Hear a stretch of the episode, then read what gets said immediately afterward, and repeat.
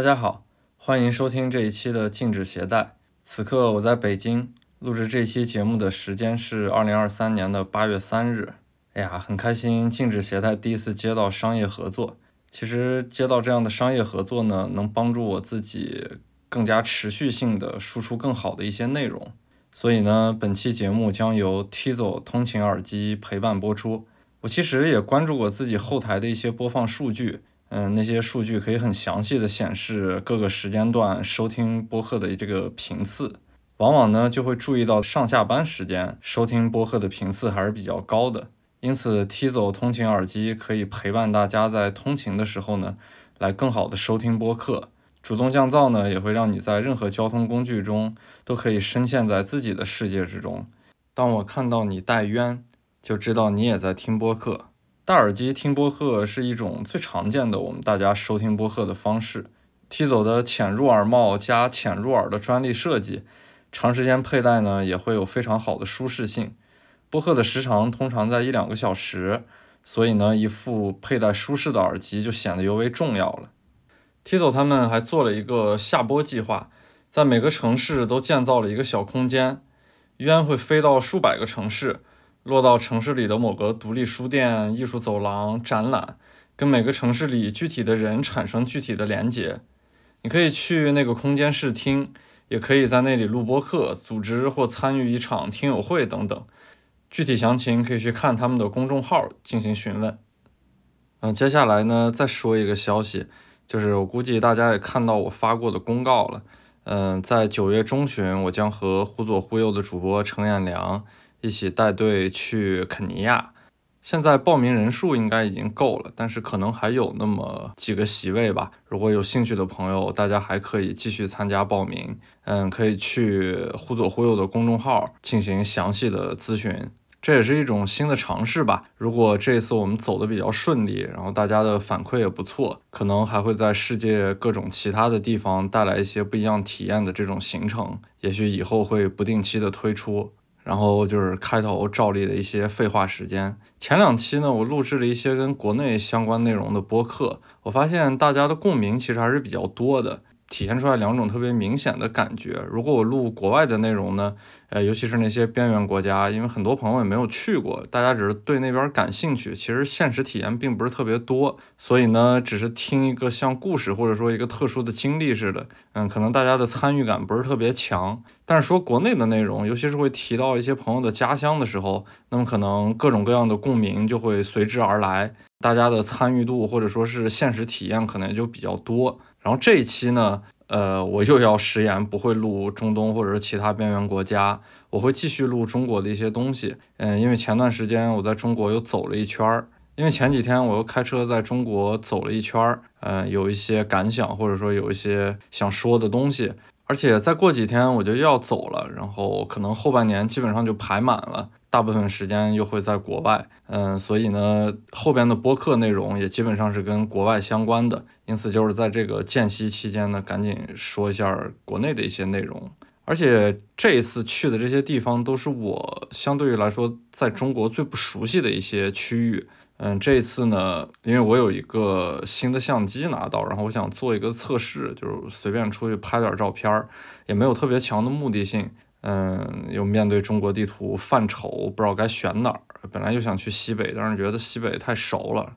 东北呢也有点熟，然后也不是特别想去。我说，那么就借着这次机会走走自己不太熟悉的地方吧。于是就打算去中国的中部。啊，这期的题目呢，我只取了一个字，就很抽象的一个字“乌”。嗯，怎么说呢？我就是路上想，因为我走的这一圈目的性也不是特别强，然后看的地儿或者说串起来的这条线也没有一个特别清晰的脉络。嗯，就是有一种走哪儿算哪儿，然后看到什么算什么的这种这种心态。嗯，路上呢，我就听了很多的播客，我发现绝大多数或者说基本上百分之九十九的播客吧。嗯，播客的名字都太长，然后信息量太大，呃，然后我这种没有很强的目的性，然后也没有很强的诉说的目的性的这么一个内容呢，我就想抽象出来一个字就好了，然后可能这也能算作自己的一个博客内部的新系列吧，就是只要大家可能以后看到一个字的题目的内容，那么我基本上说的绝对是中国国内的一些行走、观察之类的，跟国内相关的事儿。然后呢，我取了“乌”这个字，也就是因为路上呢，我路过了三峡地区，看到了类似于像巫山、巫峡这样的很陌生的地名儿。然后呢，“巫”这个字它有点神秘，有点这种未知的感觉，并且呢，和一路上的整体的感受也是比较契合的。因为这片区域对于我自己来说也是比较未知的，我涉足的真的是比较少，然后很多东西都不是特别了解。而且呢，巫这个字也能谐音成雾嘛，就是路过像重庆这样的地方，大家都知道是雾都，每天都是那种灰蒙蒙的，然后云里雾里的感觉。虽然呢，后面有很多很长一段行程都不是在山区，是到了真正的中原的腹地吧，算是。但是中原它上古时期呢，也是有这种各种神话呀，或者很古老的这种朝代，然后这种巫术呢，也是在里面。比较盛行的，就是也是有一点这种所谓的感觉上的契合吧，因此我就是稍微抽象的一下提炼出来这么一个字，就作为了这期的题目。但是这期没有什么各种怪力乱神或者说灵异的东西啊，就是这个字只是我抽象出来一个题目而已，它跟我行走的东西没有特别直接的联系，只是隐隐的有那么一丢丢的感觉上的契合就好了。嗯，我这一路还是一种基于现实的、很真实的一种观察，或者说自己的一些感受。其实我自己每次的行走都只是定一个大概的起点和终点，然后一个大概的期限，在路上，至于一切呢，都是随遇而安。然后这一路的内容呢，大家听到这里也可以泛泛的知道之后有哪些地方。那么呢，这期就顺着我的地点往下走。嗯，我是从西安开始的，然后在西安租了一个车，穿过了秦岭，到了陕西南部的一个城市叫汉中，然后离开汉中，进入了四川东部的南充，在南充之后呢，就到了重庆，之后是涪陵，就开始沿着三峡往上走，到了奉节、巫山这些地方。到了巫山，我没有继续向东，而是往南走，进入了湖北的恩施，然后恩施开始继续向南，到了湖南西部，也就是大家俗称的湘西地区。离开湘西往东走，进入了常德，然后常德开始我就一路北上，纵穿了湖北省，然后进入了河南的驻马店、许昌，然后最后到了郑州，就大概是这么一个行程，就是在中国的中部画了一个大大的 U 字形。这些地方看似没有什么逻辑，只是我随着性子往出走的这么一片区域，但其实我隐隐的还是有一些内在的线的。嗯，就是这一路上呢，我没有经过什么大城市，除了重庆起点的西安和那个终点的郑州，但其实这三座城市我都没有过多的停留。嗯，我所经过的这些省呢，也有一个共同的特点，就是他们在所谓的政策里面要建设强省会，然后我想看看这些强省会之外各种小地方的一些真实的生活是什么样的，因为这些。离开所谓强省会、所谓大城市的生活，能看到其实绝大多数中国人他真正生活的一个真实样貌的反应。如果再往早的叙述呢，就是这些地方他们都是三线建设的一个很重要的区域，然后有很多人的生活会因为政策而改变，然后呢也会有很多外省的移民进来，他们共同去建设所谓的大三线。所以呢，很多生活都是在这样的杂糅之中发生了巨大的变化。这些东西其实是我这一路观察的一个暗线，也就是这一路我想走的原因。嗯，出于自己的原因呢，很简单，就是我开车其实喜欢走国道，然后不太喜欢走高速公路。嗯，这些东西它离的城市或者说是离着周围的农村距离都非常的近。嗯，在开车的过程中呢，就会有很强的参与感。而不是像高速公路远离城市，尤其是在山区，不是桥梁就是隧道，它们离着周围的一切都很远。开车呢，往往都是比较枯燥的一个浪费时间的过程。而且呢，离开山区进入中原，这也是中国第二三阶梯的一个过渡嘛。然后能看到各种地理、各种环境造成人们不同的生活是什么样子的。就只有真正的进入这些区域，然后跟周围的一切产生一些些许的联系。这种感受才会更真实，然后也更容易获得。就我觉得这一圈其实本来会挺沉闷的，嗯，因为这些地方大家也都比较熟悉了，因为太熟悉呢，所以也就不太会被关注。但是走下来呢，我觉得还是挺有意思的。所以呢，大家可以跟着我的行程一起开始这一期的内容。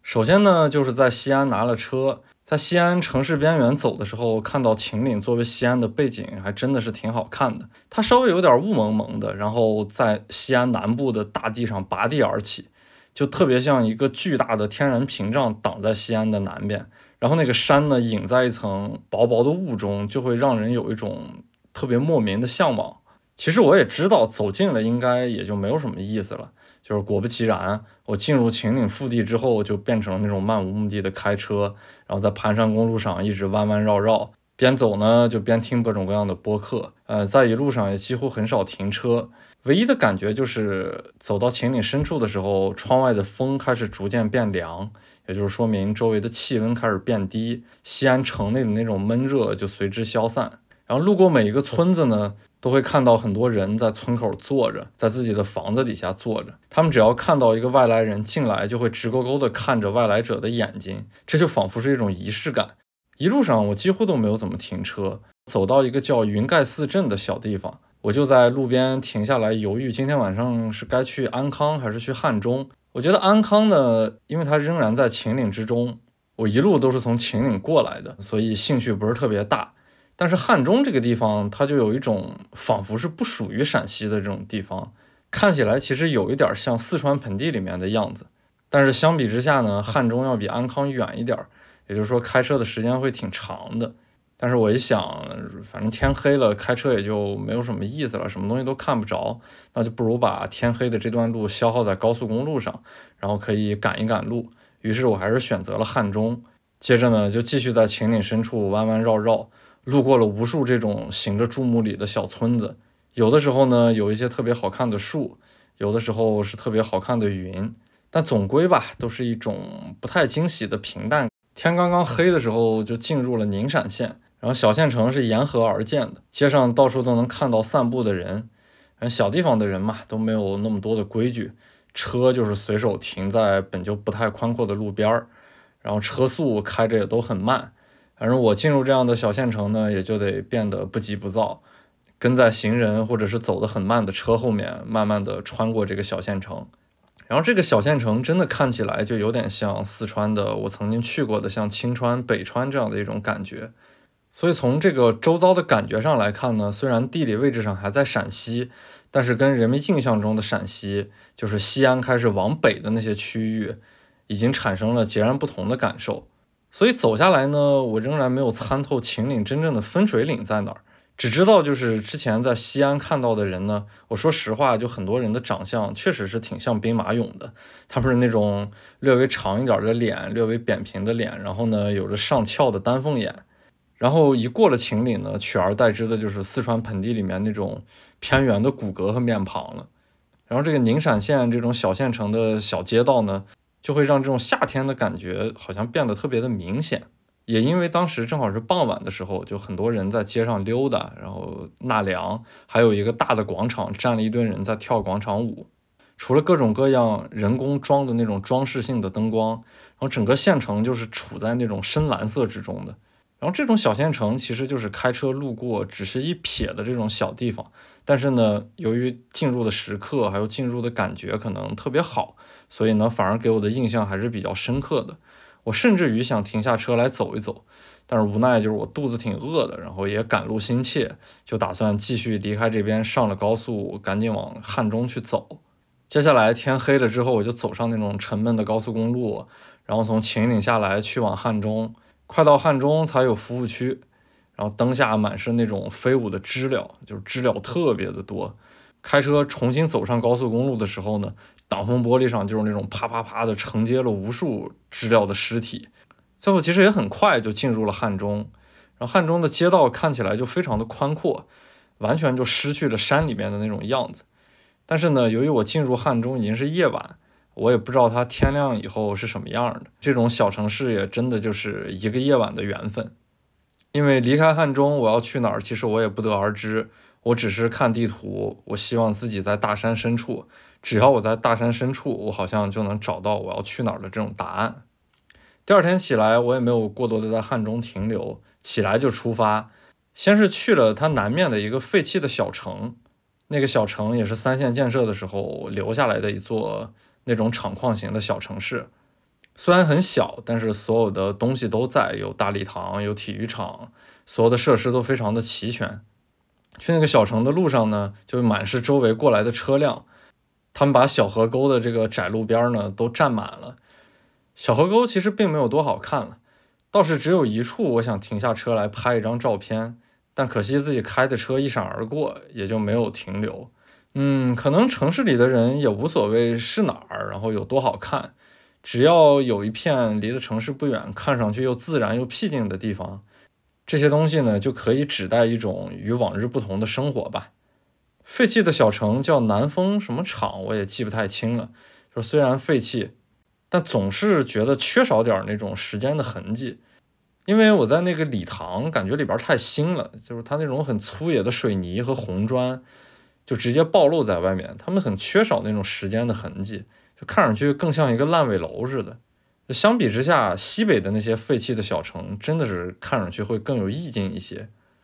然后出了礼堂呢，外面有一个小的转盘，被几辆崭新的大货车占据。司机呢就在他的车前面漫不经心地擦拭着车窗，也毫不在意我这个外来者的存在。这个地方连接国道那条小路，好像在地图上都不太好找到。然后经过这条小路的时候呢，是一片烟草的种植区，在大山的深处，远处呢有一个特别高的山峰，然后显得特别的陡峭和突兀，反而确实是有些好看的。走在这种小路呢，就会穿过那种我觉得有些偏远到让人绝望的村庄，但是这些村庄看起来规制的都不错，然后甚至每一家都有崭新的一辆车，就不管他们的生活是否真正得到了改善。至少从表面上看，他的答案是肯定的。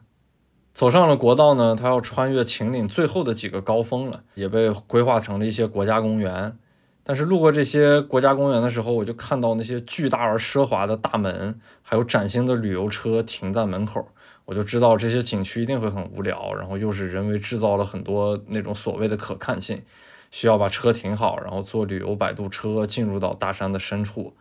就是这种景区虽然可能会很好看，但是自由度太低了，然后也不是我特别喜欢那种看自然风景的状态。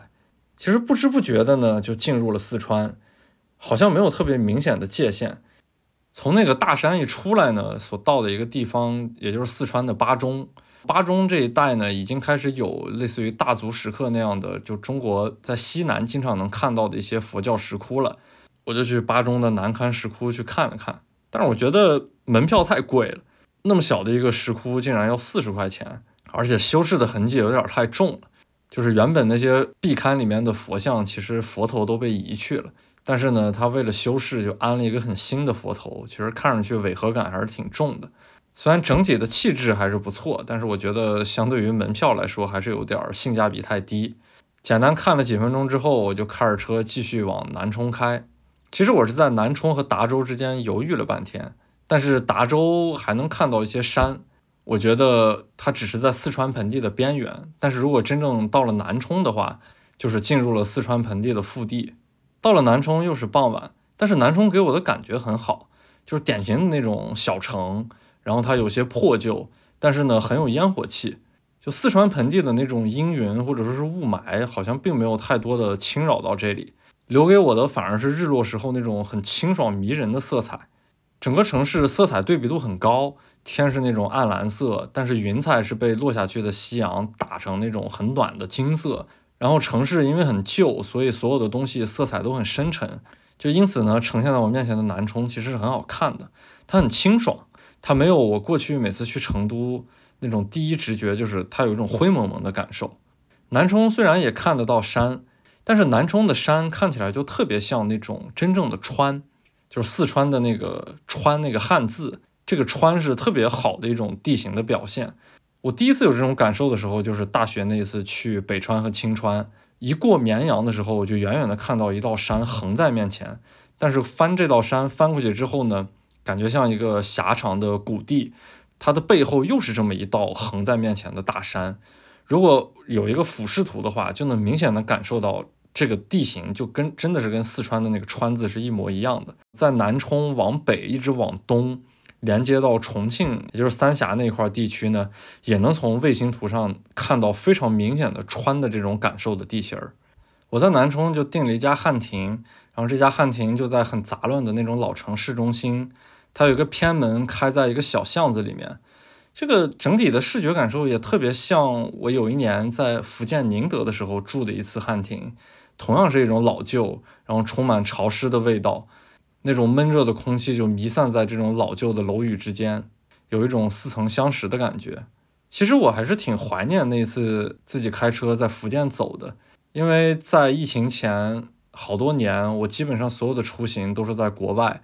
也正是因为疫情，当时疫情刚开始不太能出国，嗯，我接到一些出差任务，或者说是自己的行走，也就是基于自己的一种观察社会的方式。过去在国内走，很多时候我都是一些浮光掠影，只有那次开始，我才算是真正的睁开了眼睛看国内的种种。站在那个酒店的窗子上呢，我还想起昨天穿行过的无数小的村庄，里面其实看到了很多年轻人，然后这些年轻人呢，一看就是放了假回家了的学生。即使是那种再偏远的小地方，然后也有年轻人的身影，这种感觉就不像我过去穿行的很多小村落，只有老人呆呆地坐在那个房子旁边，看着所有驶过的车辆。所以在夏天这种暑假期间走这些地区，还是会有不一样的感受的。酒店的房间很大，然后很空旷，我看着窗外比较老旧的南充，还是会有一种感觉，就是小城终究是小城。不属于这里的人呢，可能待久了，多少会有点无所适从，因为这里没有一样东西是属于自己的，那种距离感还是多少会让人感受到一点孤独啊。不过看着南充，我还是挺兴奋的，因为它带给了我这种陌生感。我再往后的路全部都是陌生，会激起我那种很强烈的探索欲望。第二天起来，终于看到了南充的全貌，一整个城市尽收眼底，远处有山。近处是老旧而规整的那种居民楼。昨天晚上，其实我是被居民楼对面的一盏声控灯吸引，就在那个很破旧的户外楼道里面，随着街上的噪音无力的亮着，感觉是特别无力的亮着，它都仿佛照亮不了周围的什么东西，只是证明它是一盏灯的存在。楼下的大广告液晶屏上呢，一直播放着光头强的片段，然后吸引了一群老人和小孩儿。笑声有时候都可以盖过嘈杂的那个音响的声音。老人呢，就是在缓慢地扇动着蒲扇；小孩儿就是各种不安分地坐着。但是在这个短片的结尾，光头强说了一句“欢迎去方特”，我才反应过来，原来这只是一个广告片儿。昨天晚上大概十一点多，我下楼站了一会儿，当时街上已经空无一人，然后那个大屏幕前的座位也就被归置到了旁边，整个南充瞬间回归了一种平静。早上起来，我先没急着开车，我就先走路去旁边吃麦当劳。然后去的路上被一栋特别高的居民楼的外立面吸引，因为这个外立面没有一家是相同的，他们都是随着时间的推移，每一家都活出了自己的个性，然后通过这个自己的生活痕迹呢，去改造自己各种阳台上的布置，还有自己窗户外面的东西。所以呢，这个楼的外立面每家每户都不一样，显得异常的杂乱，但是呢，看上去又特别的生动。这种场景很破旧，然后呢又很乱，用相机是不太适合去拍摄的，拍出来总是能很真实的还原这种破旧和不好看的色调。我觉得相机有些时候确实是太写实了，但是这种场景如果用动画去画，就是那种比较写实的动画，那一定会非常好看的。这简直是一个特别能代表中国的一个场景的碎片。吃完麦当劳，我就开车离开，从老城市中心其实没走了几分钟就离开了南充。就是我实在无法想象，这里有大几百万人口，是四川人口第二多的城市，这种强省会下的成都和这里就完全是两个世界。我其实越来越不喜欢这种强省会的建设，因为它会拉开一种差距，在强省会之外的各种小城市，他们的生活会越来越平均。这也是为什么我们去到很多小城市都会觉得很相似，就是各种各样的楼盘，然后建立在郊区。城市中心的特色也在越来越被抹平。过去其实每一个地级市还是有自己的特色的。就我能清晰的记得，小时候我从太原去到临汾，我就感觉临汾完全是另一个样子。然后呢，再去到大同，就大同和临汾之间也是有很很大的差别。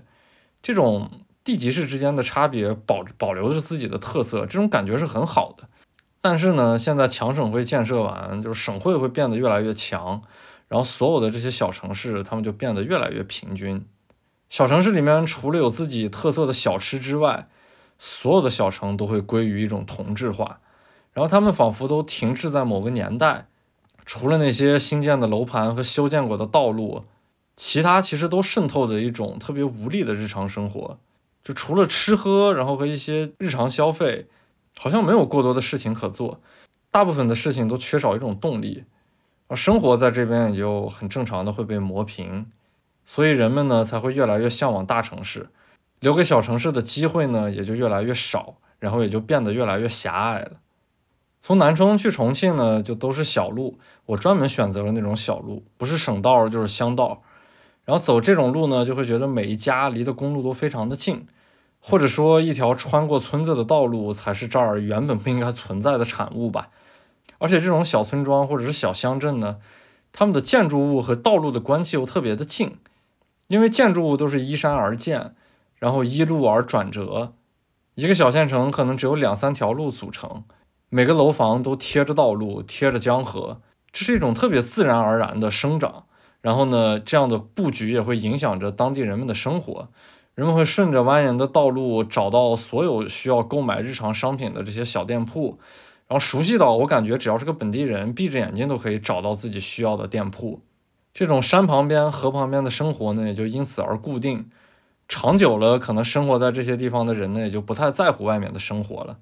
反而这种特别小的地方会越来越有本土的气息。这其实也是我进入西南之后。包括过往经过西南的所有的这种小地方，他们最吸引我的一种当地的特色，就是因为这种山、这种河、这种小路带来的一种生活的，说是局限性也好，说是本土特色也好，但是也正是这样的局限性带来了他们这种特别具有本土特色的一种特质。后面走着走着呢，越走路就越窄，甚至有的急弯感觉都能冲撞到别人家的房子里边似的。然后这些小村庄也跟我之前在秦岭路过那些小村庄是有一样的感受的，就是他们的细节其实都是还可以的，农村没有那么破败，然后甚至干净整洁，超过很多这种地级市的郊区。后边我就上了大路，越接近重庆呢，楼就越多，那种自然而然随着地形发展出来的城市呢，其实在重庆是得到了这种最极致的体现。我在重庆是住在江北，就观音桥附近。站在酒店窗户外面向外望，然后有桥有水有楼有路，每次看到这种城市结构，我都会担心，就是周围的山体如何支撑得起这么多高楼，因为视觉和重力在这儿好像就是有一种经不住考验似的感觉。晚上去了一趟新修的来福士。因为那个我在刚进入重庆的时候呢，我的友邻博客老木他录制了一期重庆的江湖菜，他还给我推荐了一家菜馆。我搜到一家菜馆在那个新修的来福士里面是有的。我最近一次去重庆都是来福士整个广场还没有修好的，所以我已经有很多年没有去过重庆了。进入这个商场，我就发现里面基本上都是游客，然后人们会站在朝天门码头拍照，但是现在的朝天门码头并没有修好。江对岸是各种各样，就是彰显个性的那种楼房的灯光，就特别有一副那种很壮丽的城市的景象。第二天起来，重庆又是特别大的雨，然后整个城市就陷入那种朦胧，就是重庆最好看的时刻，阴沉，然后带来了很多很素的颜色，但是呢又特别有层次感。后边呢雨逐渐淡去，然后整个城市就开始变得清晰了起来，啊，清晰了起来，其实就没那么好看了。因为西南的城市呢，总是特别的湿润，它给那些楼房的外立面呢，会带来很重的霉渍，还有那种很干不透的一种斑驳的感觉。所以说实话，这种清晰起来的城市远没有在那种朦胧下的好看。我只是单纯的指视觉上。然后说到这里呢，我就想说，其实重庆好多摄影师来这边喜欢提到，就是这边拍照很荒诞，然后很有趣，然后很有立体感。尤其是过去的时候呢，重庆有个洋人街。然后有很多摄影师喜欢去拍那边的荒诞。其实我个人觉得啊，这就是一种很本土的，然后带有一种土味儿和不修边幅的一种比较低劣的审美的搭配而已。你如果说就站在一种社会的角度来看，这个地方很具有本土的特色，然后是那种土生土长的很有趣味的东西，这一点我是承认的。但是从摄影的角度来说，我个人不太觉得那些东西有什么很美的呈现。所以呢，我每次来重庆。我也不太喜欢拍那种很复杂的城市结构，然后我也不太喜欢去那种所谓很荒诞的地方去拍摄。我最喜欢重庆的，真正的重庆，我就是喜欢这边的生活，然后这边的那种很强烈的烟火气，这个东西是不能否认的。我觉得重庆的烟火气真的是有自己非常强烈的、独特的那种特色的，它混杂了这种码头的文化、江湖的文化，然后又带来那种山地的生活，这种东西混杂在一起，就带来了重庆最重要的一种特质。这种特质跟所有的城市都不太一样。而且重庆的体量很大，它是一个大城市，只有这种大城市才能带来足够强烈的多元，然后足够强烈的多元混在一起，配合上本土的这种特质，它才会产生出来一种新的化学作用。我觉得这些东西是重庆最吸引我的。中午和朋友吃饭，本来是打算快速的离开重庆，因为没有想多停留。呃，当天呢是想到涪陵，但是在中午吃饭的过程中呢，也就联系上了另一个朋友。他叫谢丁，然后他在重庆开了一家书店，我还是晚上挺想去他那个书店看一下的，所以整个下午就没有离开。因为漫长的下午也无所事事，然后重庆我过去来过很多次，所以也没有什么逛的欲望，就泡在那个龙湖新一街那边看电影。嗯，正好三个多小时，中间这个时长我就空着看了一个《长安三万里》，正好《长安三万里》呢，他那个说的很多地方跟我这一路的地点是比较契合的。但是偌大一个电影院是没有人的，然后偌大一个商场呢也大部分都是空置的，只有很多那种做外卖的店是开着的。这个地方就和来福士形成了一种鲜明的对比。中午的时候呢，朋友还说重庆其实没有什么白领的，只有饮食和街边的东西看上去是比较热闹的。当然，我作为外地人是不敢对他人生活的这种城市说三道四的，并且我也没有生活过很长时间，我也不熟。但是确实，他说出了我在重庆的一种很相似的感受。这种感受不光是在重庆了，其实可以蔓延到整个中国，也就是疫情之后的中国。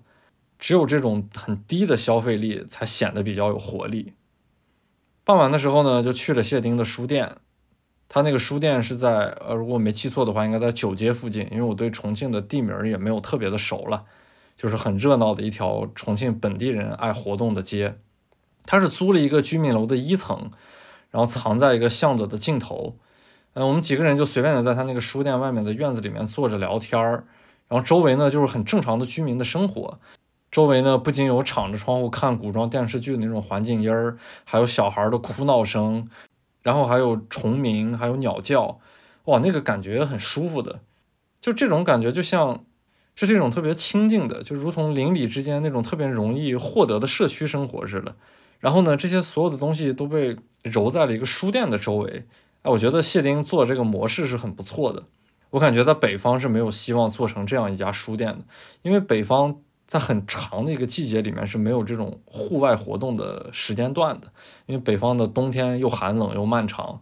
而且北方的城市呢也相对来说比较拘谨和整齐，就是太缺少这种楼下随便就能走走就能获得这种惬意感。如果在北方开这么一家书店，我觉得再怎么模仿，也都是一种很生拉硬拽的感觉，就是他没有办法真正的获得这样的感受。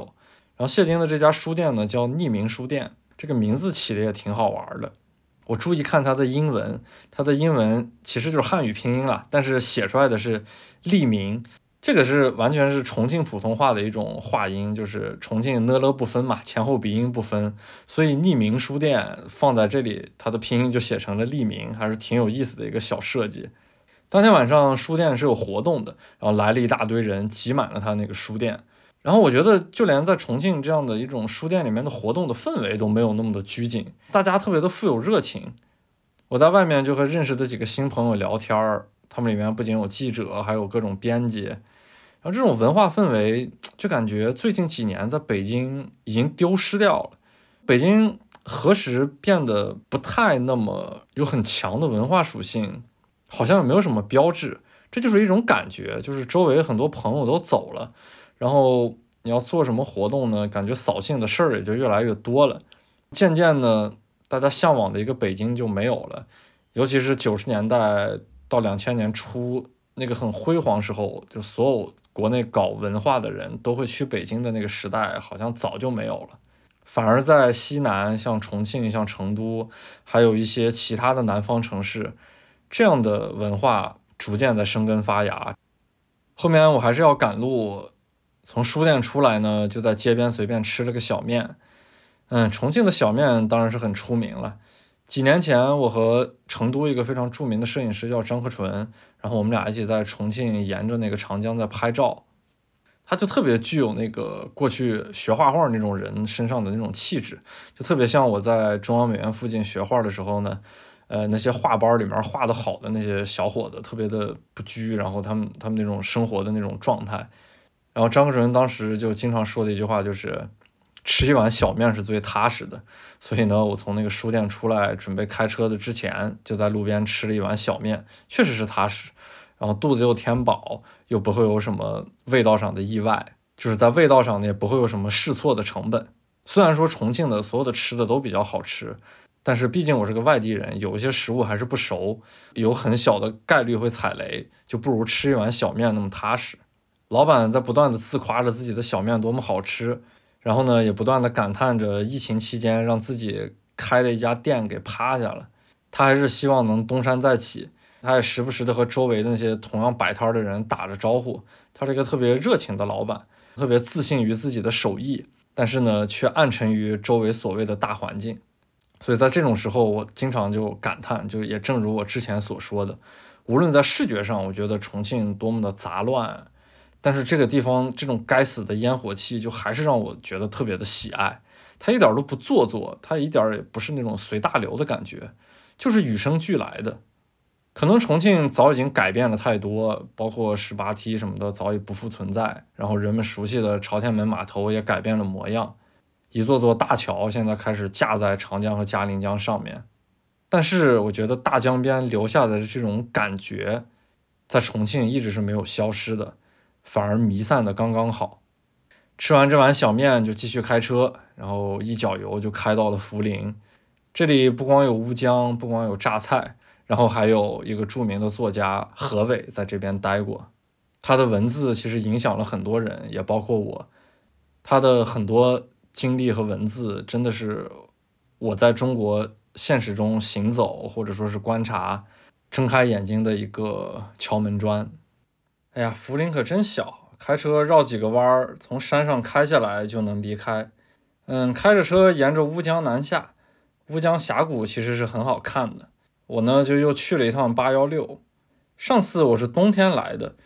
冬天来的时候呢，八幺六那个核工程里面是通透无比的。但是此时是夏季，洞内有很重的潮气，整个洞就如同一个巨兽的腔体之内。一个巨大的腔体还是会带来一种深邃的那种恐惧感，障物充斥着前路，每个人都看不清互相的模样。一个拄着拐杖的老人看着那楼梯就犯愁，他不想爬上爬下，在满是迷雾的那个黑暗中有点不知所措。但是导游的态度确实是非常的好，他很耐心的跟他解释之后会有什么内容可以看到，也可以在原地等待。他跟老人一对一在做解释的时候，与刚才给大家讲解八幺六工程的那种机械感，就形成了一种很强烈的反差。哎，不过说实话，中国大部分的景点都从来没有考虑过残障和弱势群体。但是这个景点它有自己的特殊性，因为它本来就不是一个常规的所谓的景点嘛。但是导游的这种细节还是充满了人情味儿。导游说，这个工程废弃之后呢，那些工程兵他就地就兵转民。然后在旁边那个镇子，就是白涛留下来生活工作。听到这些，我就觉得，哎，真的在三线建设中，他们真的就是一种螺丝钉，只是被反复用在不同的地方。然后改变命运的方式，往往就是一纸文件。我虽然不能站在当时的大背景下评述这个工程的对与错，只是现在回看起来，就觉得有点劳民伤财。然后呢，在三线建设中，包括没有解密的这种工程，一定是非常的多的。所以很泛泛的又参观了一遍之后，我就开上车，一路走着高速去奉节。因为这一路国道我基本上都走过，嗯，我觉得景色一般。三峡好看的地方真的是奉节之后才开始变得壮丽。又是傍晚的时候到达了奉节。上次来奉节是冬天，水位特别的高，然后空气略微带着一种朦胧感。虽然当时是冬日，但其实也不太寒冷。江边有那种被淹没的石质栏杆儿，然后上面会站着一些人，然后那些人呢就开始在长江里面游泳。当时那幅景象也是我第一次见三峡，哦，那个视觉感受还是很强烈的。说实话，就三峡从视觉上来看，真的是很好看。我觉得好看的并不在于周围的山，而在于眼前的这汪水，还有那个雾气带来的层次，整个色调就会非常的高级，它融在一种蒙蒙的灰里边。刚下高速，夜色就爬上了三峡，在接近那些楼房的宽阔道路上，竟然空无一人，只有真正进入市区才看到一些热闹的人群。去酒店放好行李呢，就走去奎门广场附近吃点东西。一条上山的弯曲坡道，满是那种高耸的居民楼，楼下是店铺和亮着的灯光。啊，街上的人们都说着本地方言，在这儿好像没有看到太多的外地人，有一种感觉就是奉节的这夜晚还是当地人自己的夜晚。在这些繁杂的灯光之中呢，我看到有好多按摩店和 KTV，就娱乐场所好像以一种夸张的密度掺杂在这个因山体而拥挤的一座小城市里面。街上的人们还算闲散，就是大家都在漫无目的的溜达着，那种生活气息还是很浓重的。然后配合着后面绚烂的灯光，夜晚清凉的江风，这种长江边小城的生活气息还是挺让我着迷的。然后脑中呢就满是过去看过的一些电影或者纪录片，还有包括刘晓东的画作，那些东西还是在三峡大坝蓄水之前的三峡，也是即将改变的三峡。老凤节的那些高楼在一场爆破中坠落粉碎，随着上升的水位沉入江底，无数与之相关的人和事儿，还有即将改变的生活，也就一同沉入了长江。啊，城市开始随着水面上浮，拥挤在原来被当作背景的山体之上。此时的凤节还是很热闹的，但其实也就仅仅是那么一小片儿比较热闹。疫情之后，国内的大小城市都有一个相同的趋势。就是一些热闹的地点在城市中其实变得越来越集中。大城市呢，往往有两撮，一撮是本地人热闹的地方，另一撮就是外地人或者游客过来热闹的地方。小城市呢，往往只有一撮最热闹的地方，大多数都是本地人。重庆和奉节就是两个特别明显的例子。重庆的九街都是本地人去热闹的地儿，像渝中区、解放碑、朝天门这些就是外地人去热闹的地儿。然后到了奉节，只有奎门广场这么一小块地方，本地人和外地人都混杂在一起，共同热闹。我发现长江的水位在夏天的时候比冬天还要低，那些过去江水淹没的那些栏杆，在夏天完全露了出来，甚至还可以再往下看，看到一些浅滩。然后有人呢就坐在那些上面打着灯钓着鱼，也有人无所事事的坐在江边对着江水发呆。有一些射灯变化着光斑，照耀在夜空中，映在那些很低矮的云层上，看起来很像 UFO。江对岸也能看到射灯打出来的形状，暗戳戳的在对面黑暗的虚无之中舞动着。奎门广场满是彩色的那种灯，踩在上面还会变色。小孩子们在上面追逐打闹，然后近处高楼的外立面也被各种各样的彩灯装饰着，形成一个整体的像屏幕一样的东西。我注意看了一下他们上面巨大的汉字，我也不知道为什么在这种很惬意的江边夏夜，他非要配上“远离毒品”四个宣传性的大字，而且在这一路基本上都能看到让远离毒品的宣传。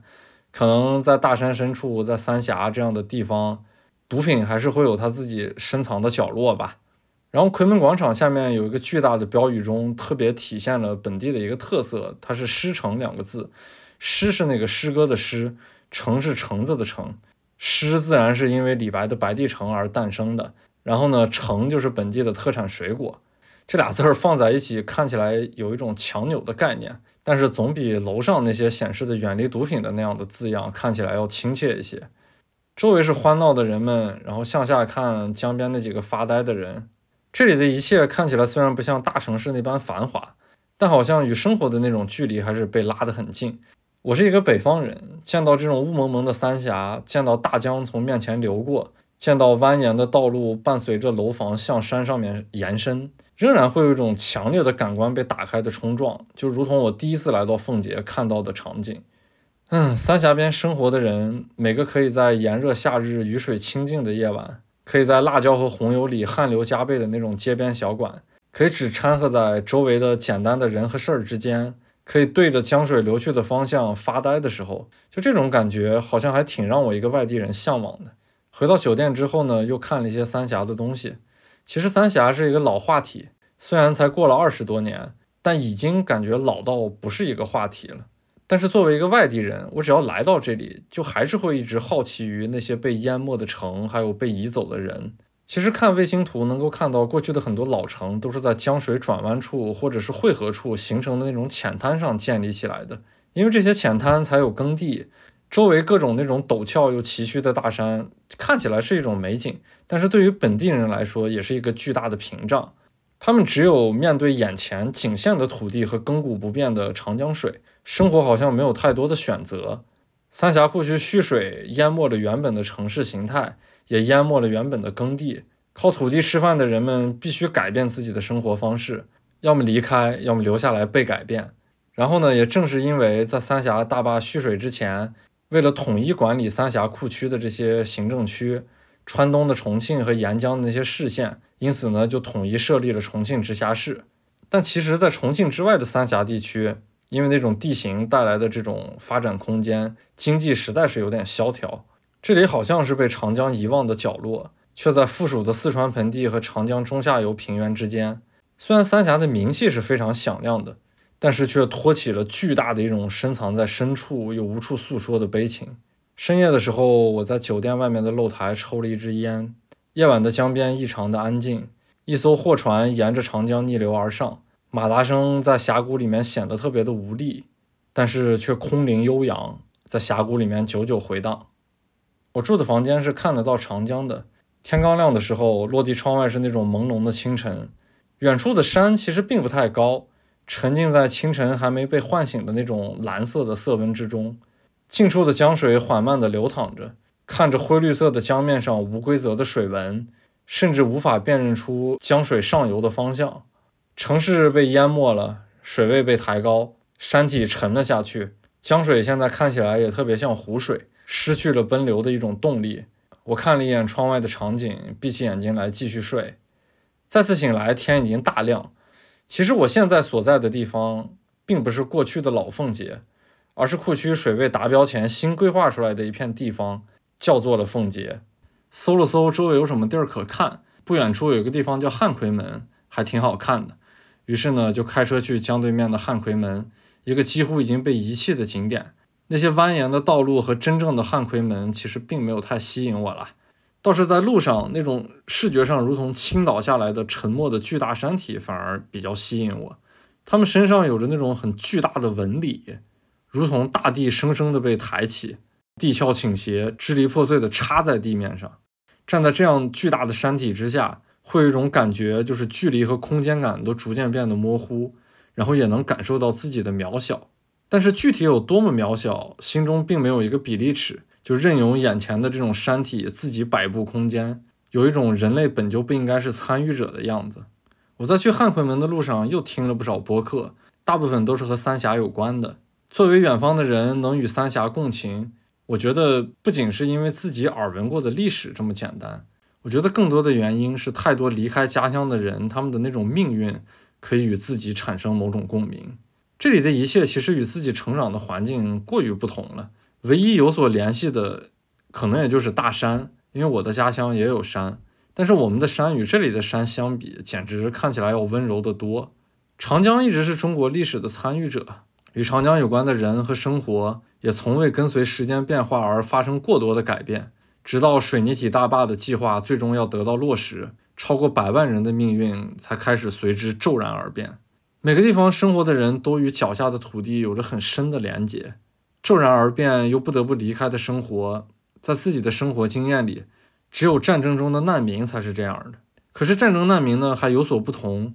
因为他可以有追忆的，或者说是有所期盼的那个回去的实体的地点，哪怕就是他回去的那个地点已经是千疮百孔，或者说是已经不复存在，人们还可以借助这个地点去追忆过往，去寄托某种对过去的思念。但是库区的移民，他们是不一样的。他们的家乡好像实打实的就在某处，却永远无法在物理距离上得到一种真正的接近。他们的家乡沉入江底，融为江水的一部分，坚硬的建筑材料和江底的泥沙混合，好像就一直在那里，却再也无法真正的去触及。我甚至想，我不是三峡库区出生并随之要离开的人。如果我在三峡，并且是离开的移民，那么我一定要学会潜水，就是那种科研性质的潜水，因为总有一天，我想潜入江底，去触摸自己儿时被淹没的那种记忆。因为记忆本身其实是虚无的，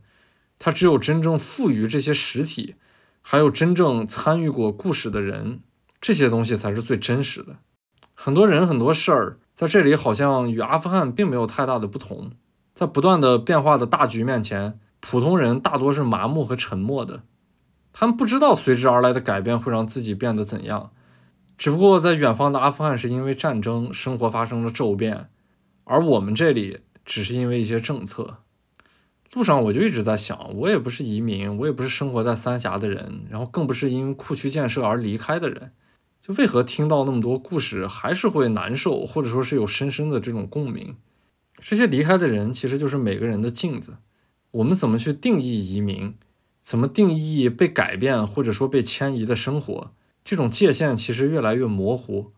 但是我自己还是能回到自己的家乡，那些旧人旧事儿它都在。虽然周围的一切也发生了变化，可是那种连结还是总归是在的。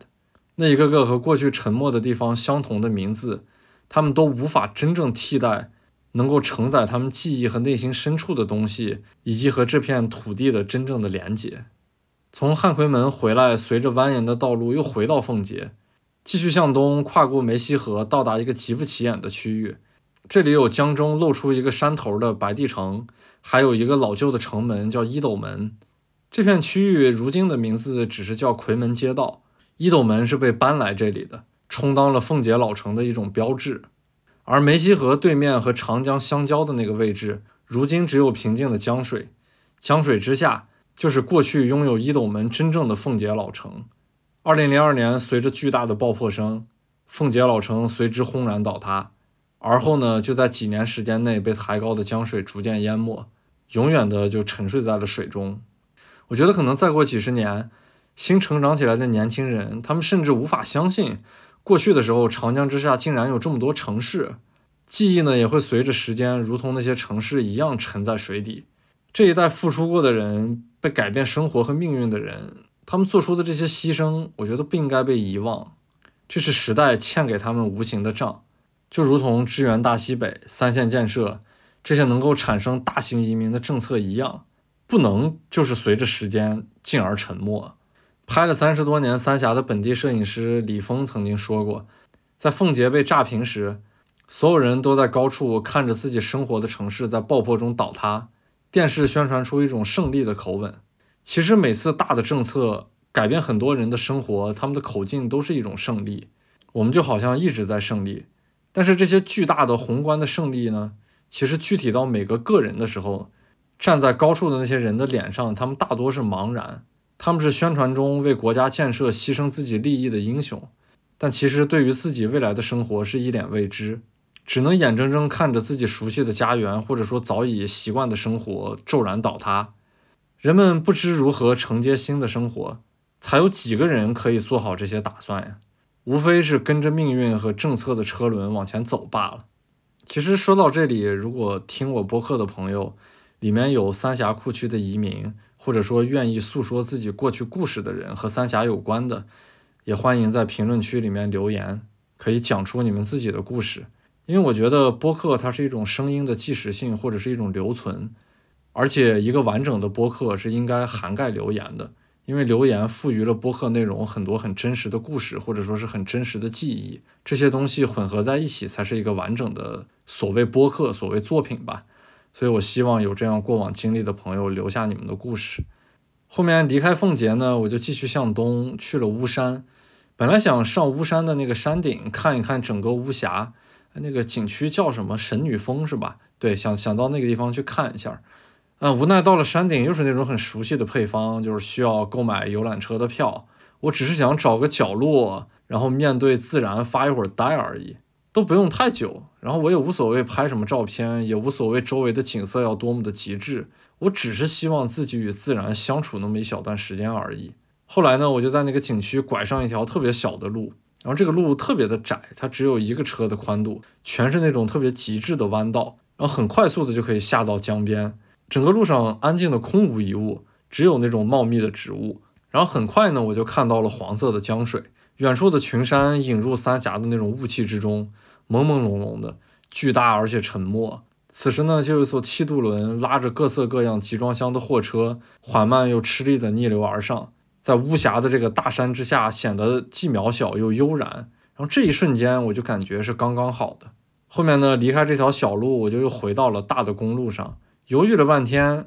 决定不再沿着三峡继续向东。因为三峡的故事过于庞大，我只要一直在三峡地区，就会不断的想起这些事儿。于是呢，我决定沿着盘山路，大致方向是向南走，打算去往湖北的恩施。从巫山开车去往建始，一路上会穿过一片茂密的杉树林。啊，我其实从没有想过一路上会有如此好的一片森林。那一路其实挺奇幻的，时而风雨，时而晴天，然后山间总有迷雾，隐隐绰绰地浮在树林之间。远处的山还是那种层层叠叠、特别高级的冷灰色铺满大地，然后此时的山呢也变得不再那种特别陡峭、特别有咆哮的感觉，反而平缓了很多，但是仍然能看得出他们的节奏。拐过几个弯之后，就进入了建始。建始这个县城给我的印象还是挺深刻的，因为它特别的杂乱，电线毫无秩序地穿插在道路的上方，房屋也特别没有规律的朝着不同的方向。房屋的外立面呢，也呈现出各个年代的痕迹。摩托车经常是走在左侧的车道，汽车呢被逼着贴着街边，沿着那种杂乱的门面房缓慢的前进。在一处十字路口等红灯的时候，一个身穿白色连衣裙的女孩跟在一个染着黄头发的小伙子身后，俩人甩着那种特别年轻的步伐走过这个杂乱的路口。然后他们俩径直坐上了一个朋友的摩托车，而这个摩托车其实已经坐了两个人了。他们四个人就挤在同一个摩托车上，没有一个人戴着头盔。摩托车的那个排气筒“嘟”一声冒出了一股蓝烟，然后潇洒的就消失在没有方向的这个路口。我觉得我和见识的缘分可能也就是这一次路过而已，却把这一副我无法描述的生活气息留在了我的脑中，特别直率又特别鲜活。后边一段路我就驶上了高速，速度并不快，限速挺低，因为好多隧道和桥梁。山丘一个接着一个，没过多久，然后又在那种辨不清方向的傍晚就驶出了高速，来到一个过去电视广告里面经常听到的名字——湖北恩施。今天晚上呢，就打算住在这里。嗯，我可能并不会去周围任何一个景点，虽然恩施有很好看的峡谷。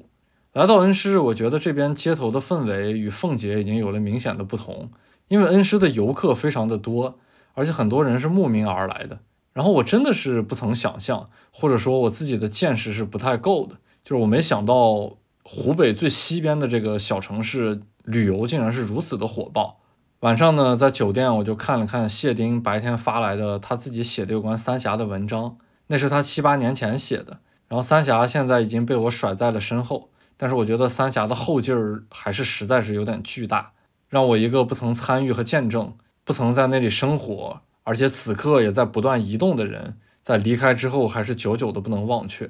起来之后，一路走高速南下去湘西，路上的山温柔了很多，失去了三峡地区的那种山势。一座座圆鼓鼓的山包长满了植物，然后覆盖满了杉树和竹子，山体看上去毛茸茸的，裸露的岩石呢也不再能看到，随之那种坚韧感也就消失了。下了高速，穿过古丈县。一座开车过不了两三个红绿灯就会离开的县城，然后没多久就被甩在了身后。一条破败的小岔路连接的大坡直接插入深邃的山群之中，只容得下一辆车经过的小路左拐右拐。偶尔呢，旁边是悬崖，路上会经过那些拥有老房子的村庄，深藏在这些群山之中。那些房子的建筑材料都是那种褪了色又发了霉的深黑色的木板。瓦片儿更是乌黑，然后在屋脊上用瓦片堆叠出简单的造型。一般二层是镂空的，风可以从中穿堂而过。然后一切古旧的色彩融入这种密林之中，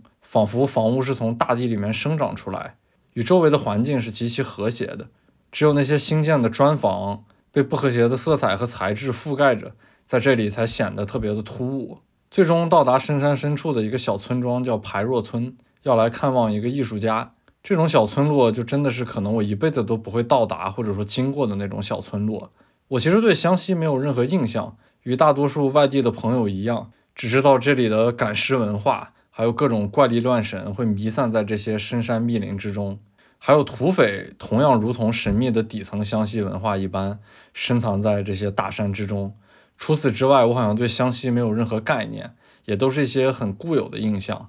而真实的这种大山深处的湘西村落特别安逸，就让我一个在城里面生活的人，在经过的时候确实是想多停留片刻。这种村庄古物很多，错落的散落在山丘之间的洼地里面，虽然毫无规律，但是每一栋呢都显得特别的端庄。建筑本身没有太多的不同，唯一的不同就是每家的房屋可能略有结构上的差别，还有因为人们的活动而带来的不同的装饰罢了。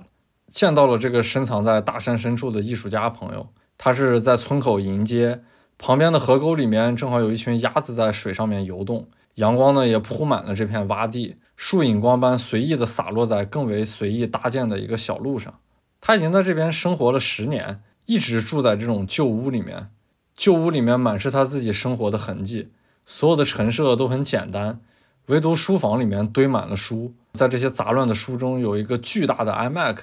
在这里面显得有点格格不入。我觉得他的这一间小小的工作室已经可以充当周围所有村落的图书馆了。一群鹅嘎嘎嘎的跑开，然后一只猫慵懒的在院子里面躺着，一只所有兄弟姐妹都死掉的鸡卧在角落里面，根本不像一个鸡的状态。然后这个朋友说他可能太孤独了。遮挡木屋的木板有着巨大的缝隙，然后房顶甚至有几片瓦片脱落，用那种塑料布遮挡起来，防止漏雨。家里的家具都是木头的，和这个房屋一同旧了下去。这房子已经快有一百年了。仔细看这个房子，这种粗野的旧木板遮蔽起来的空间，虽然看上去很简陋，但是却充满了人味儿。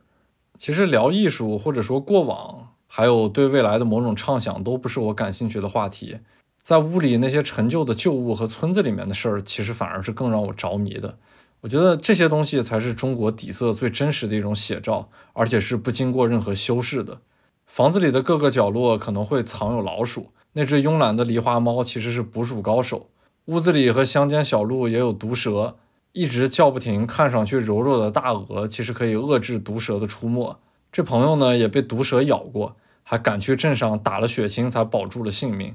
之后呢便养起了鹅来遏制毒蛇的出现。其实所有动物之间都是相互制衡的，才形成了这个屋子被包裹起来的空间里面生活下去的一种稳态。我也不问他的动机，不问他过往的生活，目前的结果就是他选择了在一个避世的村子里面住下去，然后他也打算一直住下去，好像外面怎么变迁都不会打扰他这里的生活了。年轻的时候他也在宋庄住过，这仿佛已经是上一个时代的事情了。来到这里就好像重生了一遍。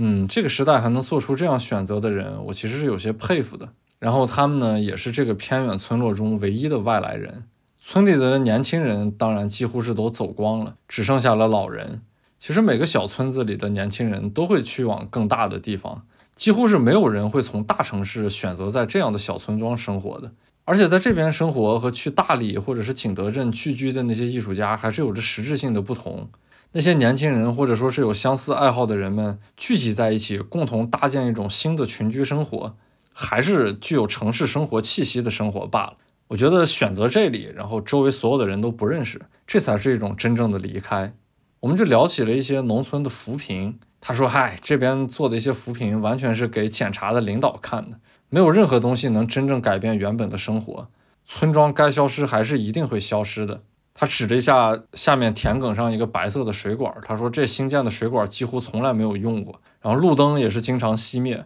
村子出去的道路也是破败不堪，连许诺的公交车也没有通达。反而呢，扶贫给当地人造成了一种坏毛病，就是人们已经习惯了伸手去要的习惯，好像这些钱拿过来都应该是理所当然的。原本坚实的自给自足的那种生活的状态呢，就会被打破，反而造成了新的问题。”这种状态其实就让我想起了远处的阿富汗，这个国家几乎是一个要被援助毁掉的国家。从上到下的所有的人都已经太习惯去伸手要钱了。朋友还聊起不远的一个村子要建一个水库，原本平静的生活就被这种拆迁款打破。在大家没钱的时候，其实人们都是相安无事的。但是当拆迁款下来之后，原本不该计较小利的这种生活呢，就出现了截然相反的情况。几块钱、几毛钱都要争个你死我活，人性就在这一瞬间彻底被打破了，因为物质平衡也彻底的破裂了。我说外来人进入这样的村庄，生活难度大吗？他说因为房子是朋友的，也打过招呼，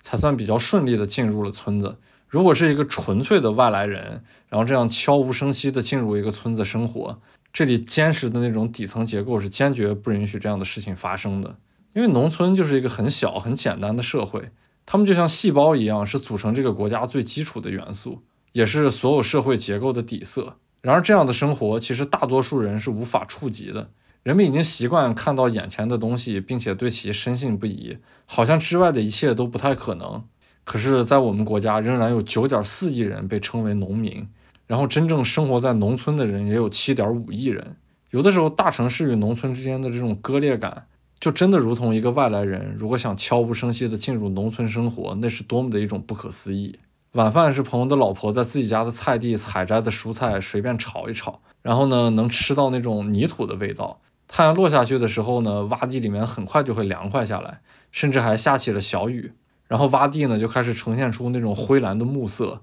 我们吃饭的肉渣儿会掉落在地上，我就看着一群蚂蚁悄悄地把这些肉渣儿搬走了。我说老房子的色彩很好看，然后呢朋友就说老房子其实住的最舒服，因为它冬暖夏凉。新建那种砖房其实不太符合本地的规律，因为这个地方很潮湿，地上总是有很厚的积水，墙上呢也会因为潮湿而冒皮。我说老房子因为肯定是成百上千年生活的经验。如同周围的植物一般，是它是从地里面长出来的。然后朋友就说：“哎，但是老房子是娶不到媳妇儿的，因为太没面子。农村的彩礼在很多时候会压死很多人，有些人一结婚就是等着一辈子去还这个彩礼钱。农村其实看似保守，但是婚姻结构特别的不稳定。很多结婚的夫妻，即使已经生了好几个小孩，也会出现有一方过不下去这样的日子，然后偷偷的就跑了，并且在这些跑了的人中，女性是居多的。”我在想，如果下次再来的话，我一定要在这边住上几天，因为见到这个朋友扎入如此深的这种湘西的村子里面，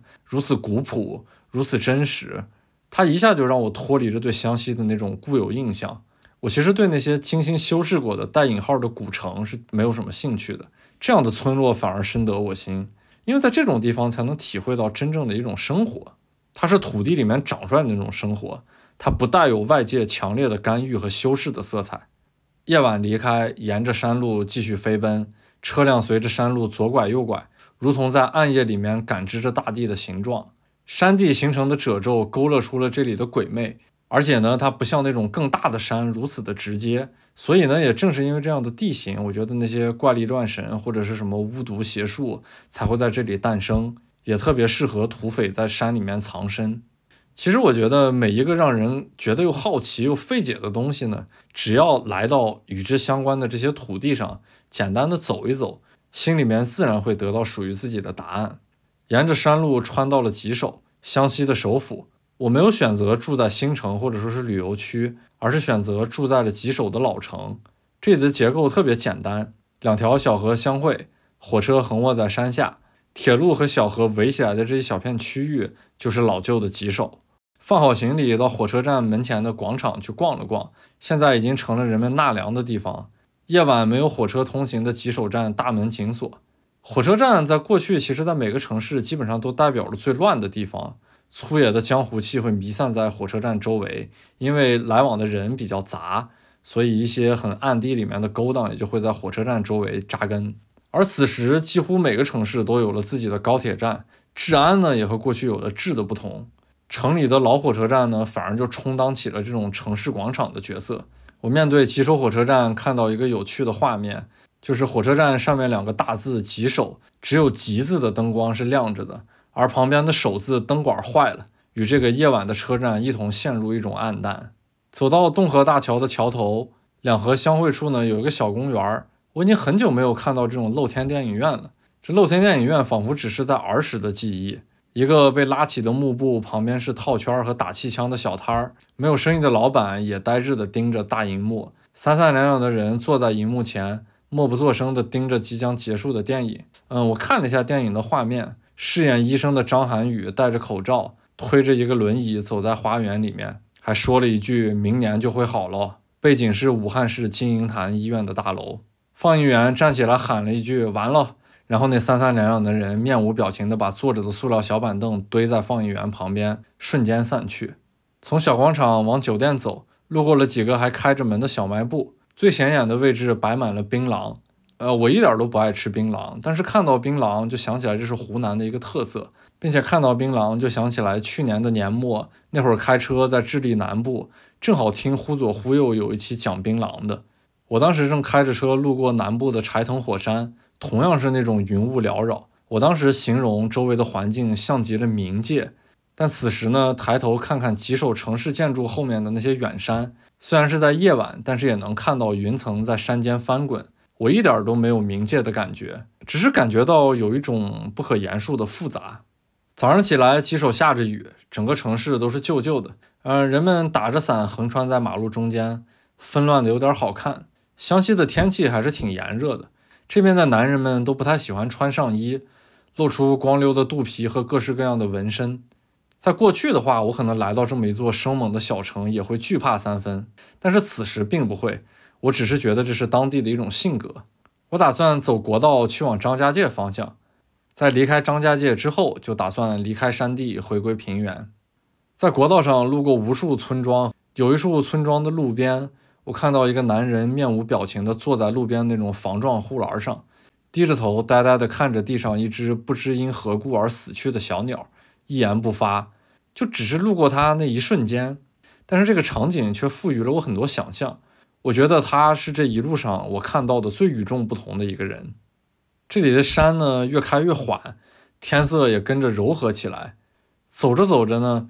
突然逆光处就开始出现陡峭的那种高峰，犬牙交错的出现在西边。空气中的杂质带来了一种朦胧感，让这些高耸的造型各异的山峰更加扑朔迷离。我开的车一直在盘山路上和山体较劲。隔着一闪而过的树荫，看那些错落的山峰，异常的雄伟。我一直想找一处公路边的观景台，好好停下车来看一下这些山，可惜一路上都没有这样的一个观景台。然后远处的这些山峰忽闪忽现，忽然在一个巨大的整面的山体上，我看到一个开着的山洞。啊，我终于找到一处可以停车的地方。远看对面的山峰，阳光从山的后面斜斜地射了下来。两道巨大的光束让山体富有极具空气感的层次。这片山峰看起来真的很骄傲，真的只有靠近它的时候才会觉得它与周围的山峰与众不同。一路上路过无数的山峰，但只有这里会让人有驻足停留的欲望。面对这样的景象，我还是真的不得不从心底里面发出一种感叹：就这座山上开启的洞，真的如同一道天门，富有某种说不清的神力。我本来打算继续北上到湖北的荆门的，但是开车有点累，但是张家界的住宿呢性价比又有点低，于是打算继续向东到原本不在这一路行程计划之中的一个城市，也就是湖南的常德。去常德的路上一路都是日落，天色柔和，展现出那种温暖的粉色，而且是那种并不粉嫩也不张扬，透着高级感的灰粉色。随着天色逐渐变暗。我也逐渐靠近常德，周围的山变得越来越缓。在天刚刚黑透的时候，周围的山也就随之消失，展现在我面前一片巨大的城市灯光。城市的道路宽阔而平坦，周围的楼房也更高。楼房的外立面布置着那种统一的条形色灯，在这夜晚极具形式感。常德对于我来说绝对是一个陌生的城市，却给我的一种感觉就是。这一路开车离开山地之后的第一个大城市，至少视觉上是这样的。没有之前的对比，我绝对不会有这样的感受。地理对所谓的城市发展真的是有很强的约束力。去酒店放好行李呢，就去常德的老城去嗦粉儿。来到湖南嘛，那毕竟还是要嗦一下粉儿的。老板娘说的话，我开始逐渐听不懂了，稍微有点像长沙话，嗯，然后呢，也略带那种西南官话的味道。毕竟常德是地处西南官话和湘语的衔接处嘛。老城确实有些旧，那些贴着白瓷砖的房屋成排的出现，颇有年代感。不过这些楼房被路边的梧桐树遮挡的刚刚好。其实行走下来这一路穿过的这些小城市，我发现了几个特别陌生的连锁餐饮，一个是塔斯汀汉堡，一个是什么库迪咖啡。这些东西我在一线城市真的是从未见过。然而这一路其实是非常的多的。呃，超过什么华莱士呀、乡村基呀、幸运咖或者是瑞幸咖啡这些下沉市场铺满的各种店面，看起来其实还是很有活力的。但好像也和更大的城市逐渐形成了两种阵营。我只是在街上随便走走，而且呢，也只在常德住一个晚上，当然无法得知这边真正的底色。只是从山区走出来，有了一种对比，突然就感受到了平原和山区的不同。我时常会有这样的感受，就是如何看待中国的一个地方呢？视角一定要基于整个中国，不能只对几个大城市，或者说是自己眼睛所及的几个地方就做出一个基础的判断。如果要看待一个国家呢？视角一定要基于全球，但是我也知道，大多数人在大多时候也做不到这样的对比。唯一的办法可能就是多看文章，更好的办法，那么就是多行走、多参与。哎呀，这一路还是有所遗憾呀！我算错了日子，本来打算是在湖北停留一天的，要么是荆州、荆门，或者就是去襄阳，但是时间不太够了，可惜了，只能放弃湖北中部的一些腹地。于是呢，从常德离开，就打算赶路，一直纵穿湖北，开到河南。平地会带来一种重复，带来沉默，带来巨大的纵深，在一成不变的这种驾驶之中，感知这一片平原的广大。刚进入湖北湖南的交界，就跨过了长江。这里的长江显得平和得多，除了运输货物的船在平静的水面上推移，其他其实看不出什么特色。走着走着呢，就路过了一条更为不起眼的河流。但这条河流却是淮河，这仿佛是一道警示，就是告诉自己又回到了北方。一路上的景色都过于重复，我都没有来得及注意北方和南方在景物上的渐变，就这样突然就到了北方。真正进入北方，我才注意到周围的树开始变得高大而挺拔，成排的那种白杨树开始出现在路边，北方那种很熟悉的视觉感受就开始回归。房屋的屋顶呢，也从尖顶变成了平顶。总之吧，这一切我都没有来得及反应，就突然回到了北方。我用一整个下午纵穿了湖北，天还没黑就到了河南。本来想去南阳，因为南阳这个盆地也是地处中国第二三阶梯的衔接处，水路上其实它是四通八达的。但是呢，在地图上我还是选择了更为吸引我的一个地名儿，也就是著名的河南驻马店。我觉得现在虽然网络世界存在着各种各样的地域攻击。但是河南真的是网络上地域攻击最严重的省份，这个不得不承认。如果在河南寻找一个被攻击的最狠的地方，那么一定是驻马店儿。我没有去过驻马店儿，只是在火车上路过过几次。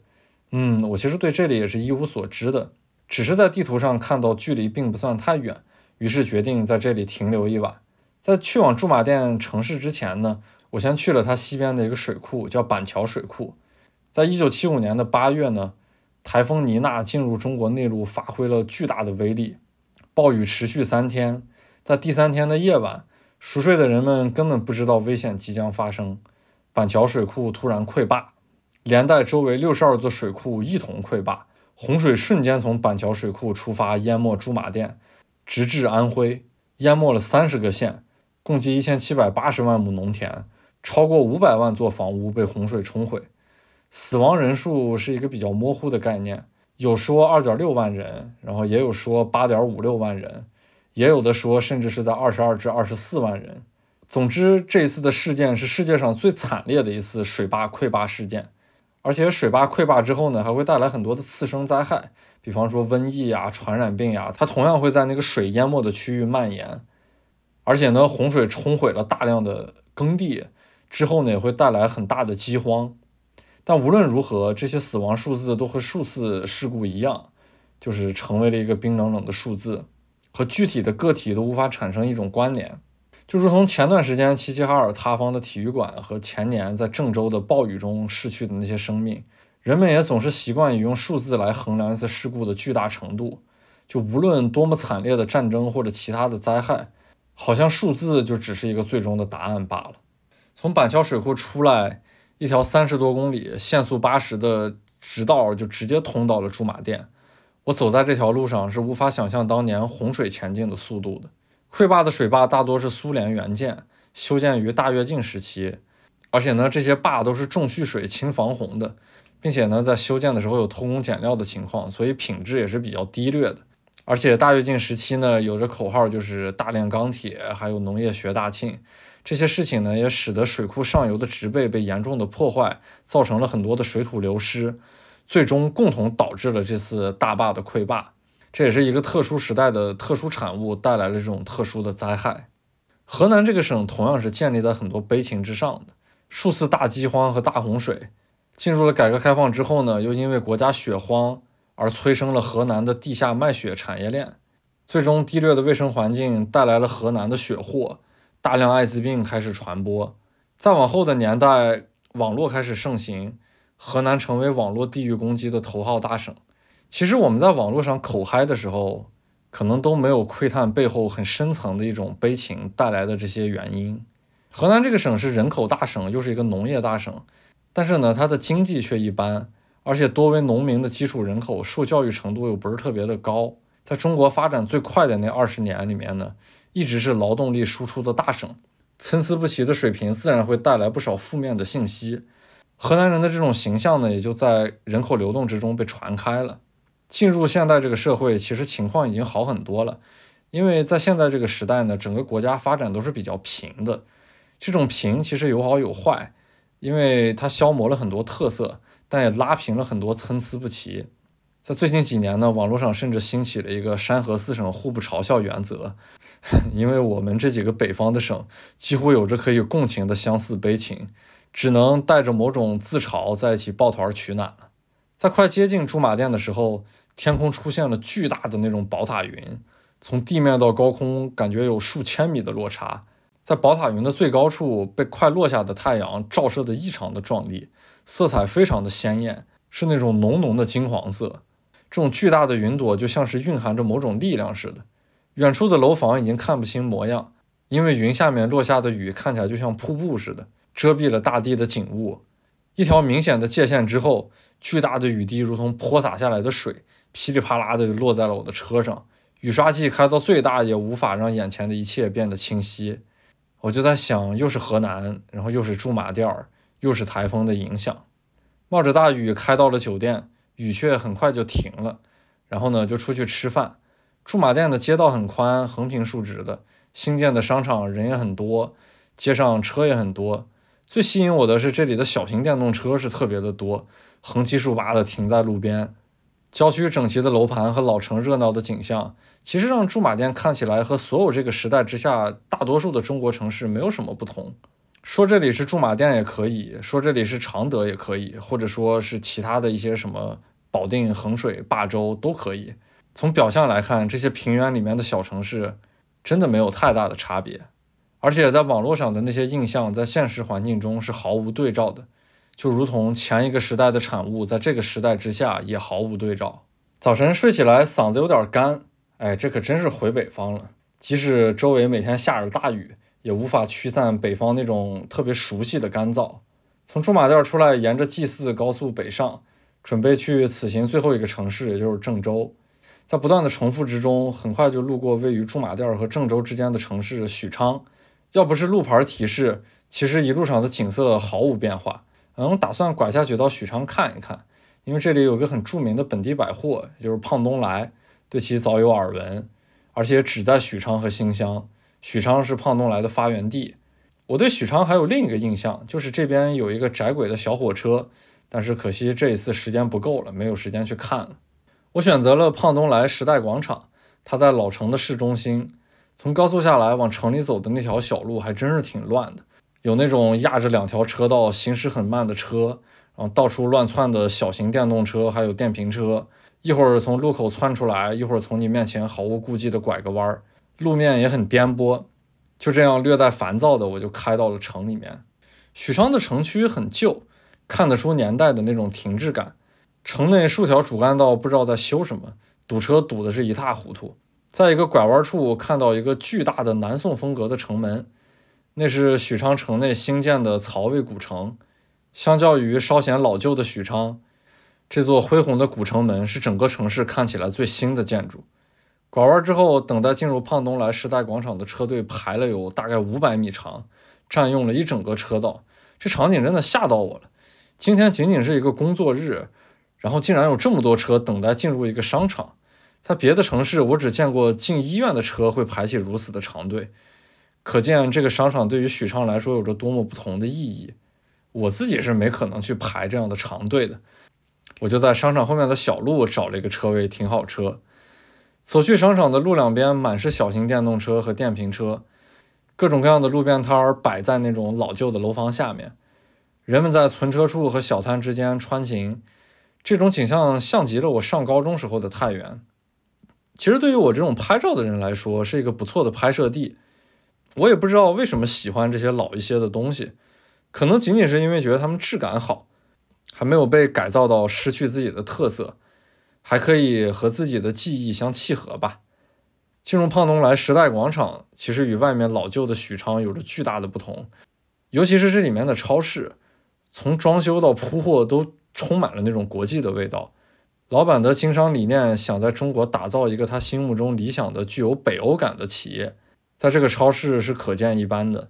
不过，我并不对他的商业故事或者说经商之道感兴趣，我只看一些现实。超市里面人满为患，却井然有序，这其实让我很意外，与进入许昌的路上那种秩序形成了巨大的一种反差感。在超市里面逛着是很舒服的，甚至卫生间都是那种特别智能的，清晰的显示着每一个坑位的情况。卫生间内的细节也是特别的夸张，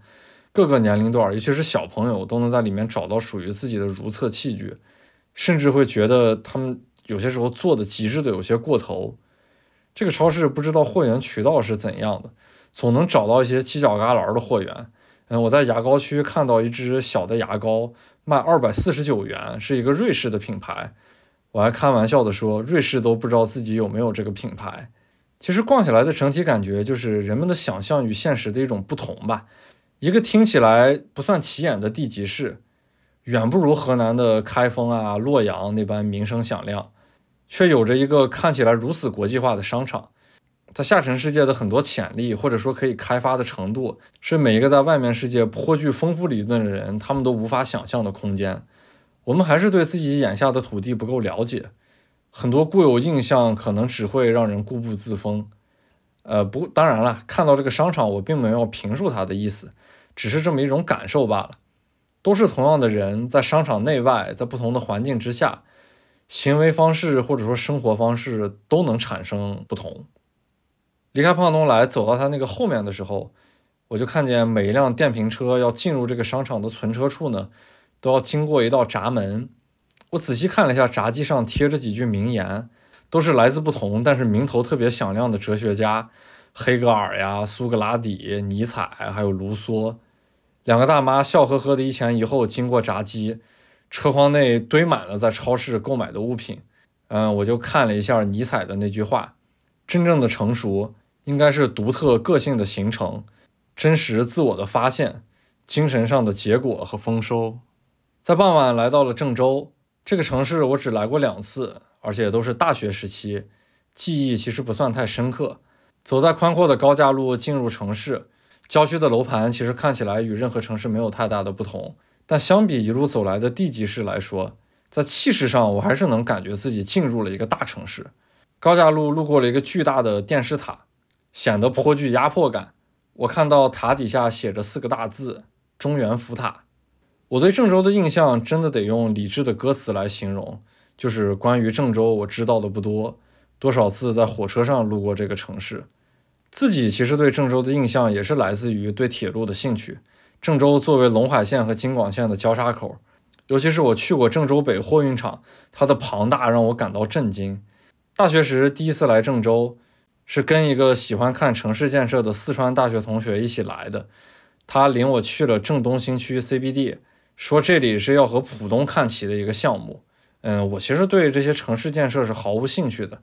然后看到了这个郑东新区 CBD，就说了一句：“这不全是住宅楼吗？”就扫了我那大学同学的兴。再往后的印象就是前年的郑州大雨，而此时同样是受台风的影响，郑州平安的度过了。灾情发生在了京津冀地区。我在新闻上看到北京的房山和门头沟发起了山洪，但是更为惨烈的是之后的涿州。我不举这一次的例子，在疫情刚开始的时候，我有一个机会去采访到了南方长江的洪水。在说到安徽省的时候。安徽再往东的长江下游，都是一些耳熟能详的极大城市。从南京开始，一直到常州、无锡、苏州、上海，这些城市是一定要保的。如果不可抗拒的真正的大洪水到来，安徽是要做出牺牲的。很多时候，我们的生活都不是特别的平等，我们的生活也会被轻易的改变，我们能做出的选择也不是很多。从高架路下来，路过一片叫做银基广场的地方，许昌市混乱的那种街头又铺满眼前的街道。我的酒店在大卫城附近，这里满是高耸的吊车仍在建设，即使夜晚也听得到外面叮叮当当的响声。不过在这些混乱中，我好像还是看到点家乡的影子，或者说是这个时代很多城市共通的影子。我有种感觉，就是从零八年奥运会之后到疫情之前的这十多年间，仿佛已经是前一个时代了。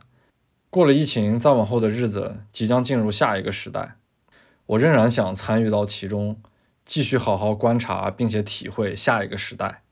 离开郑州之后，虽然华北仍然在下着大雨，河北的蓄洪区和泄洪区水位都在不断的上涨。我的飞机很顺利的降落在了北京，说明北京最危险的时候已经过去了。回到北京之后，我这一次的行程也就结束了。在结尾处呢，再次感谢下这次的赞助伙伴，也就是 Tizo 通勤耳机。这期录到后边好像越来越沉重了，嗯，结尾音乐就不想选一个太沉重的歌曲了。在三峡的时候，面对那种陡峭的大山，面对这种巨大的山体，人如蝼蚁。然后我在湘西吃饭的时候，那些残渣也被蚂蚁搬走。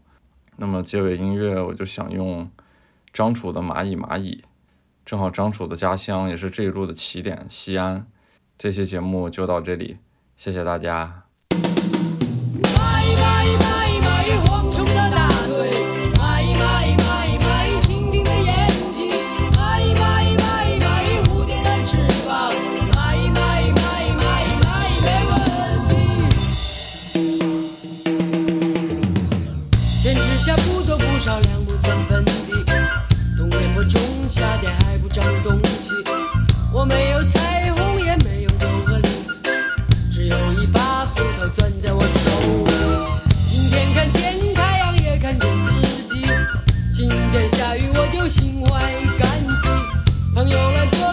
西瓜皮，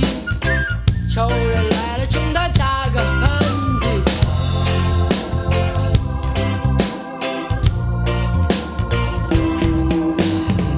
一年三百六十五天，分了四季，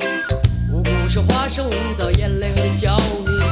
想一想邻居女儿，听听收音。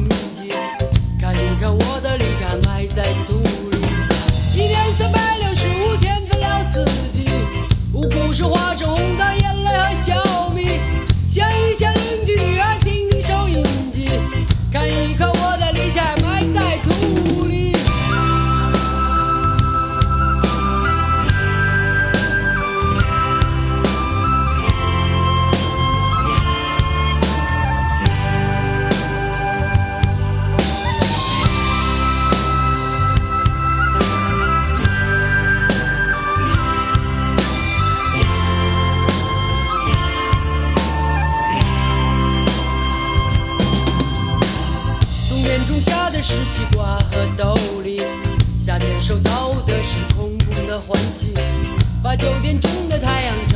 怀疑头上有十个汗水就是没脾气。我没有心事往事只是只蚂蚁生下来胳膊大腿就是一样细不管别人